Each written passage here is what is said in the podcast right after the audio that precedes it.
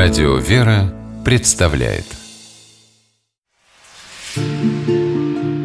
Места и люди.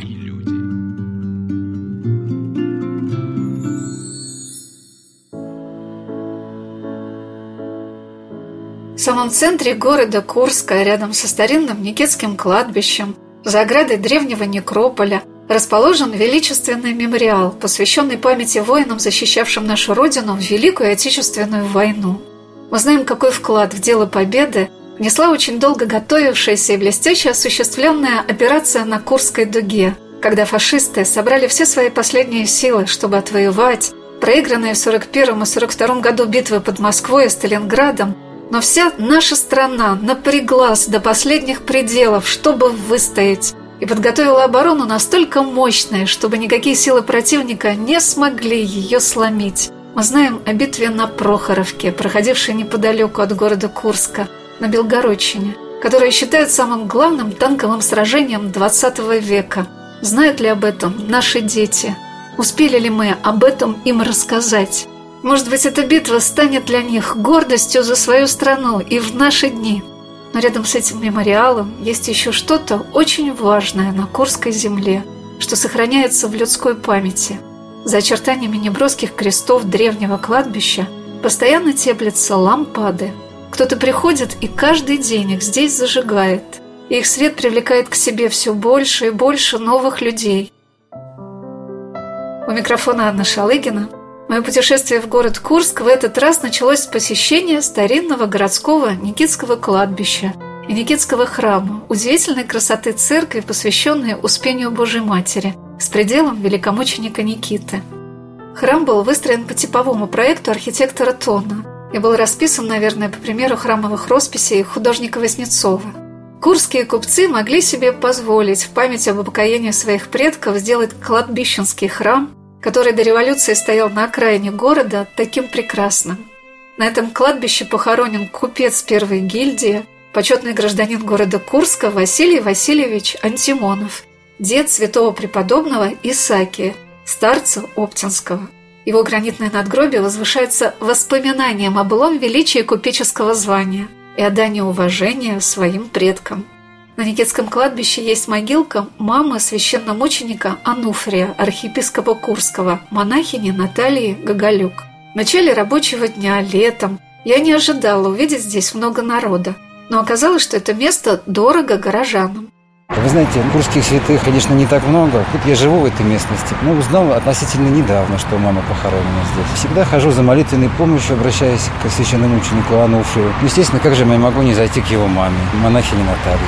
Сейчас, конечно, здесь очень все расцвело. Было запустение одно время здесь а сейчас прям вот расцветает. И, вы знаете, получаю. Вот когда прихожу, всегда болею, прихожу, всегда прошу здоровья себе, близким своим, самое главное. И матушка Наталья просит сына своего чиновника Ануфрия и помогает. В принципе, старое кладбище, раньше, вот я даже, если честно, вырос тут недалеко, когда тут еще мемориал, вот все. А узнал о священном ученика Ануфрия, может, лет 5-6 назад. А матушка его, наверное, ну вот, год два. А даже и ходишь ты дорогу и не знаю. Вот так бывает. А вот единственное, что у нас в Курске-то, в принципе, принципе, много святынь, а тут прямо ехать никуда не надо. Идешь дорогой. И иногда, правда, вот крестишься через оградку. Не всегда. Или в автобусе едешь, на храм крестишься. И крест, он такой видный, видите, он такой как бы выделяется. Так что помогает отче Ануфрий, матушка Наталья просит за нас.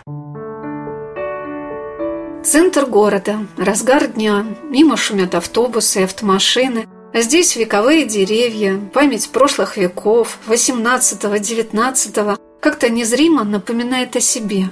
Что изменилось за эти столетия? Такие же куряне спешат на работу, заботятся о хлебе насущном, а что помогает им остановиться и задуматься о вечности? Тишина и свет лампадки. Многих ли в наши дни привлечет эта атмосфера? Оказалось, что многих, и не только взрослых. Мне посчастливилось в этот день пообщаться с прекрасными женщинами, которые по инициативе и благословению батюшки Афанасия взялись за негромкое, скромное дело – ухаживать за могилками рядом с храмом. Ведь действительно мимо этого места за день проходят тысячи людей. Кто-то же должен им напомнить о вечности. Вот что рассказала Валентина Жикулина.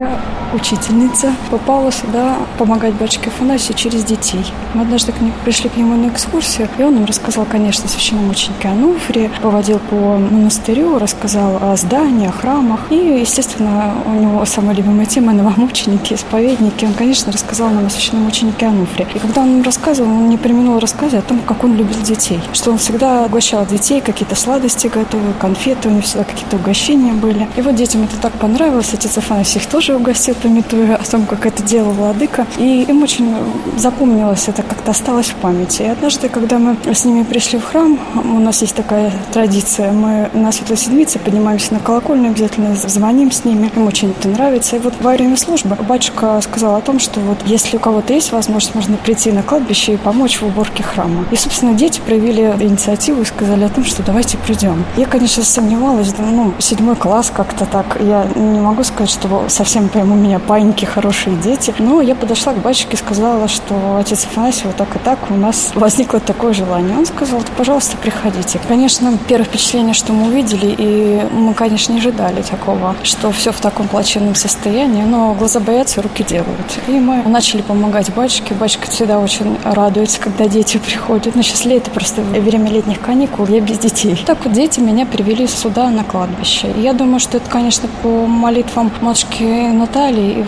и, по молитвам священномученика Ануфрия, потому что он любил детей, и дети к нему пришли через детей. Я сюда пришла. Дети всем рассказывают, что ходят на кладбище, что они убирают, что они здесь помогают, что какой замечательный батюшка есть.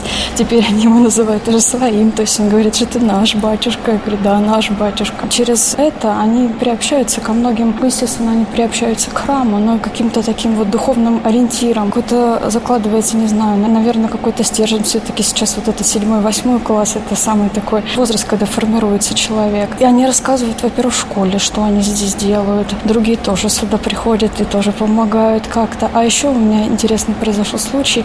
Через ребенка пришли помогать сюда родители. Ребенок рассказал дома, чем они здесь занимаются. Родители тоже выбрали удобное время. Это была суббота. И они сказали, а можно мы тоже сюда придем? Я говорю, да пожалуйста. И родители пришли сюда. И вот так вот по молитвам матушки Натальи, священному ученику Ануфрию, здесь вот образовался вот такой костяк людей, которые ходят, помогают, которые сохраняют память. Вокруг могилки монахини Натальи много захоронений. Это и священнослужители, и монахиня Свято-Троицкого монастыря в Курске, и простые горожане, много известных людей, курян. Вокруг матушки уже все могилки в чистоте, без сорняков. На них высажены цветы. Дальше, вглубь кладбища, уже более заросшая территория. А здесь горит лампада, возносится молитва. Я спросила, что в жизни монахини Натальи известно тем, кто ухаживает за этим местом. Валентина Павловна Грицова, бабушка двух внуков, вспоминала – я говорю, батюшка, ну вот как-то я хожу, зажигаю лампады каждодневно, и зимой, и летом, и осенью. Ну, когда я уставала, батюшка на переменку мы с ним. И за кем ухаживает, хочется знать, сколько она претерпела жизни, как она потеряла своего супруга. И именно тот момент, когда, будучи совсем несмышленышем, маленьким ребеночком, он залез к ней на колени и сказал, «Мама, ты не плачь». Когда был дом ее сожжен, муж находился в тяжелом состоянии в больнице. Я, когда буду архиереем, я тебя и приглашу, и ты будешь жить со мной. И это меня настолько тронуло, потому что хочется, чтобы и мои мальчишки, внуки как-то на примере монахини Натальи что-то впитали в себя. И будем говорить так. Пашка проникся старший, вот ему 13 год, он приходит, поливает со мной, подметает. Ну, а младший он идет в первый класс, еще ему только побегать.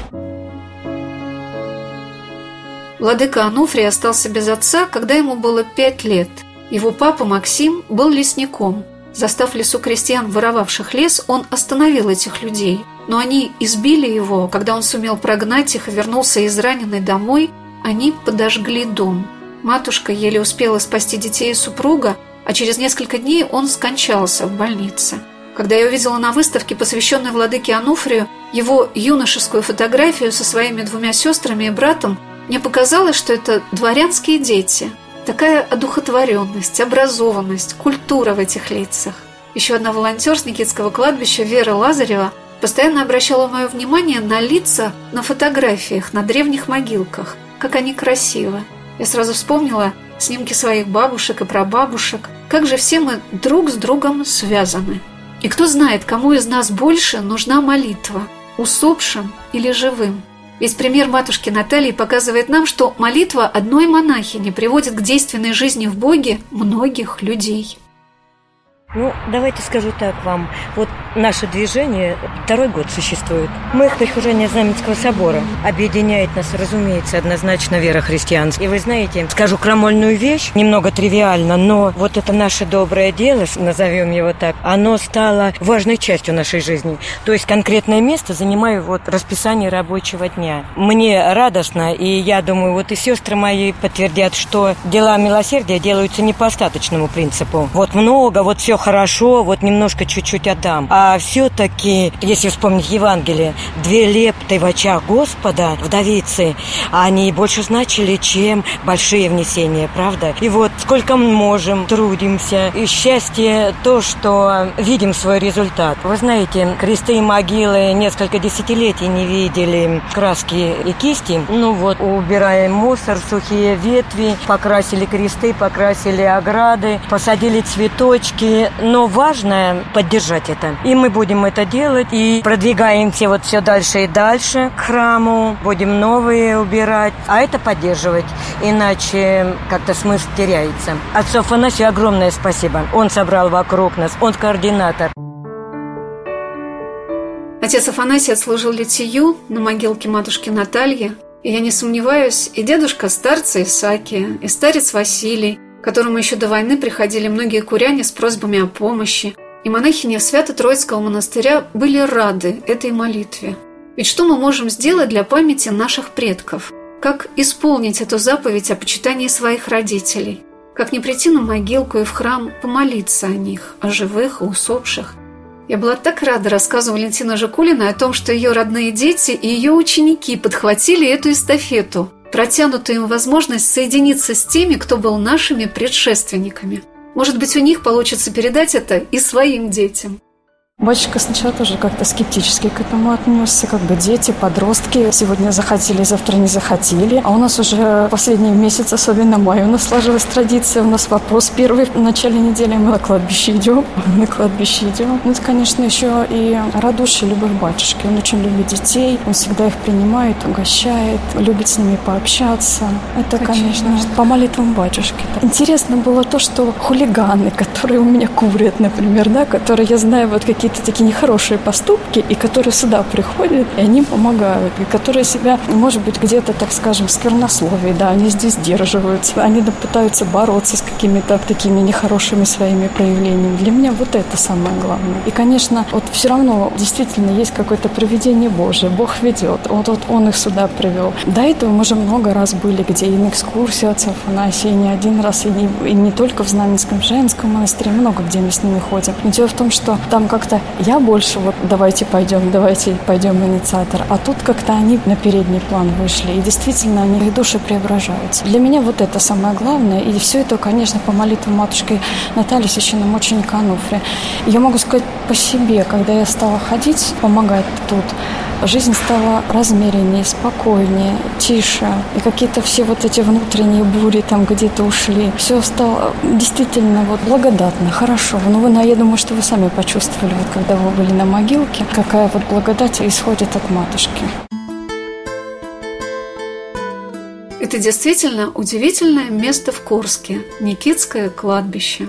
Отец Афанасий поставил большие свечи, и мне казалось, что они горят и для моих родителей, и для владыки Ануфрия, погибшего в городе Благовещенске, и для всех тех, кто собирает под свой покров его молитва. В одном из своих последних писем маме он писал «Душой я покоен, за все благодарю Создателя, который всегда печется о нас. Я грешный, постоянно молюсь о вас и прошу ваших святых молитв о мне грешном». Свои письма владыка Ануфрий всегда подписывал так «С любовью, ваш сын». В своем отношении к маме он показывает нам пример. Я вспомнил наш разговор в архиве Курской епархии с Николаем Николаевичем Афанасьевым, его слова о том, что мы не знаем, как бы мы поступали в то время, когда жили священномученик Ануфрий, священномученик Демиан, но потому они и стали жертвами политических репрессий, что их жизнь не соответствовала идеалам социализма – который исключал веру в Бога. Вот эти 30-е годы, как бы вот этот пласт жизни того времени, он нам трудно понимаем. По трагедии, те несчастья, которые, испытания, которые переживали, нам трудно понимаемы. Действительно, для нас, может быть, та ситуация кажется безумной и невозможной. И даже в нашей ситуации сейчас, если бы такое произошло, я даже не могу представить, смогли бы ли мы выдержать это, как выдержали христиане того времени. Места и люди.